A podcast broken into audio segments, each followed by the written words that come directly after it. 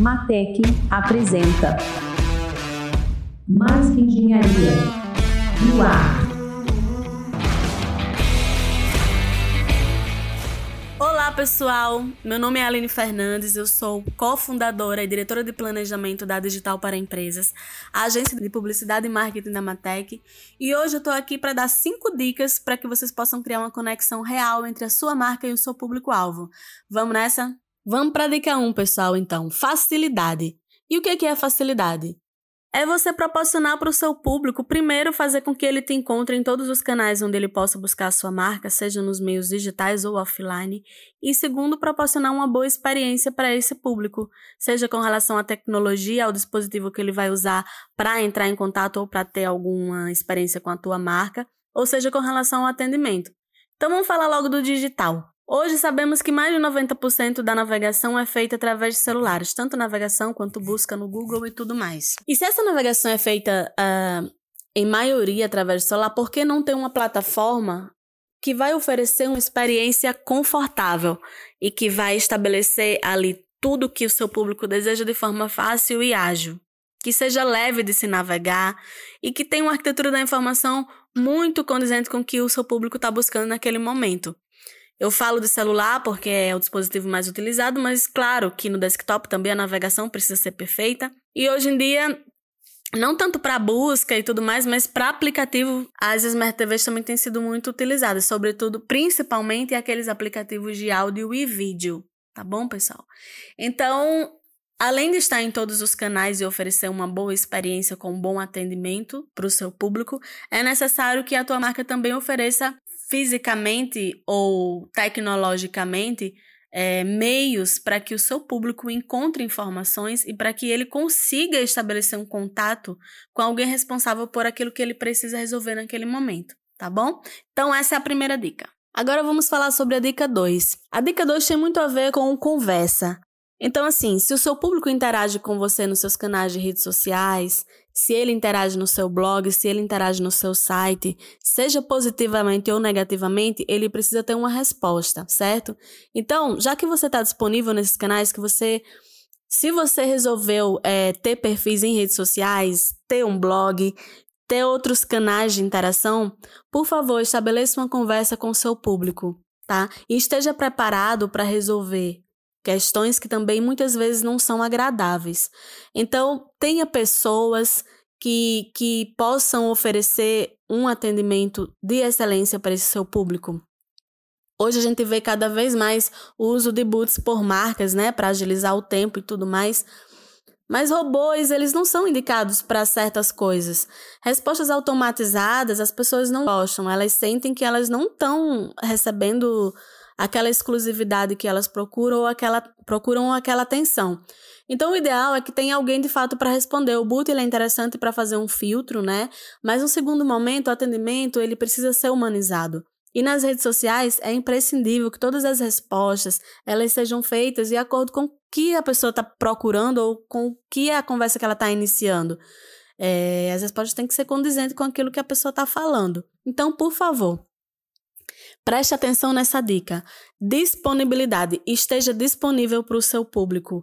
É importante que não só na sua loja, na sua empresa, a equipe de atendimento esteja ali disponível para falar, mas nos canais digitais também é importante que tenha alguém que seja responsável por isso, para que o seu público não se sinta mal atendido, né? Para que isso não gere uma, uma indicação ruim, um comentário ruim. Porque é isso que as pessoas fazem quando elas sentem que não, não tem seu problema resolvido ou que a marca não está conversando com ela. Aquela marca que ela tanto gosta, que tanto admira e que ela se disponibiliza também para poder interagir, tá bom?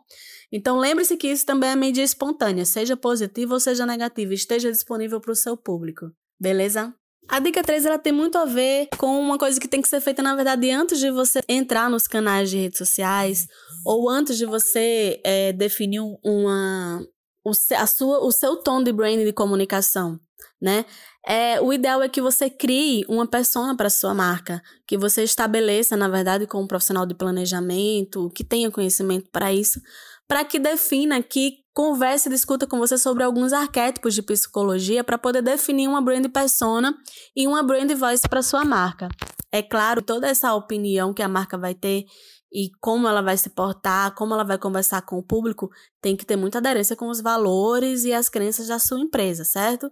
Mas é essencial que exista um manual para isso, para que quando surja alguma situação ruim, é, as pessoas que cuidam dessa comunicação elas saibam como agir e assim evitar uma crise ou até gerenciar uma crise. Afinal de contas, nenhuma marca está imune né, à crise. Mas a brand persona também é importante para que a marca tenha um discurso unificado, seja nos canais digitais, ou seja dentro da empresa, na cultura da empresa, ou seja na, na forma com que a empresa se comunica de forma offline com o seu público, ou com os seus clientes, ou com os seus parceiros e fornecedores. Então, a definição de um tom de voz, de uma brand persona, é essa humanização da marca, que é o que gera a identificação entre você, o seu público, o seu cliente e o seu fornecedor, que na verdade é a propagação dos valores, das crenças e das opiniões, né?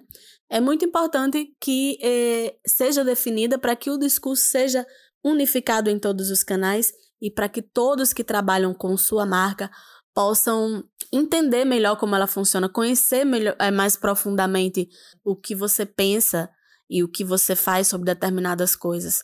Da mesma forma, o seu público, quando ele resolve se comunicar com você, ele, ele espera ter empatia. Na verdade, ele já tem uma empatia prévia quando ele resolve se comunicar, mas ele espera que os, o que ele pensa sobre determinadas coisas com relação ao seu trabalho, ao trabalho que você desenvolve, ao serviço que você presta, seja divulgado em todos os seus canais e, e que essa conversa seja estabelecida com ele também. Para isso, é essencial que a sua marca tenha uma brand persona, uma brand voice e que tenha um manual de redação que seja disponibilizado não só para os profissionais que cuidam dos seus canais, mas também para as pessoas que estão dentro da sua empresa. A divulgação da cultura, né? Da cultura da marca, tá bom? A dica 4 é sobre posicionamento, pessoal. Então, o que que acontece? Sobretudo em momentos difíceis, e eu vou falar um pouquinho sobre esse que nós estamos passando agora, momentos de pandemia, as pessoas elas desejam saber o que, que as marcas pensam com relação ao que está acontecendo e como que elas se posicionam para interagir socialmente com as questões que põem as pessoas em vulnerabilidade. Então, é, numa situação como essa de pandemia, a gente tem visto aí muitas marcas se posicionando, algumas falando sobre como elas estão ajudando a instituições é, de saúde ou a comunidades que passam por maior vulnerabilidade, né?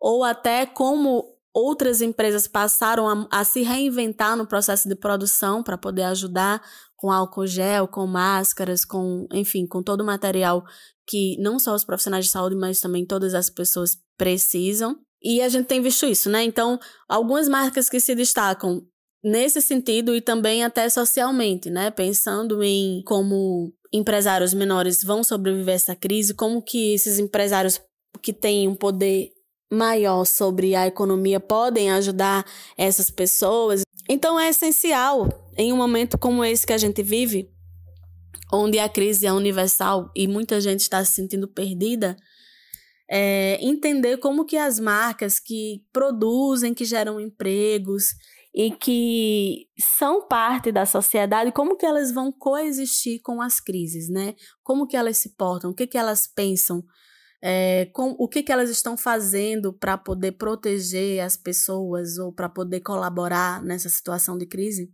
Isso é muito importante para as pessoas. Então, eu estou falando aqui de um posicionamento com relação à crise, mas no momento que como a gente falou lá atrás de uma brand persona e de uma brand voice, a marca tem um posicionamento, ela pode ter um posicionamento sobre qualquer coisa. O ideal é que não se fale em coisas polêmicas como política, religião, esse tipo de coisa. Mas é claro que as marcas precisam, quando elas definem uma brand persona e uma brand voice, ter posicionamento sobre tudo.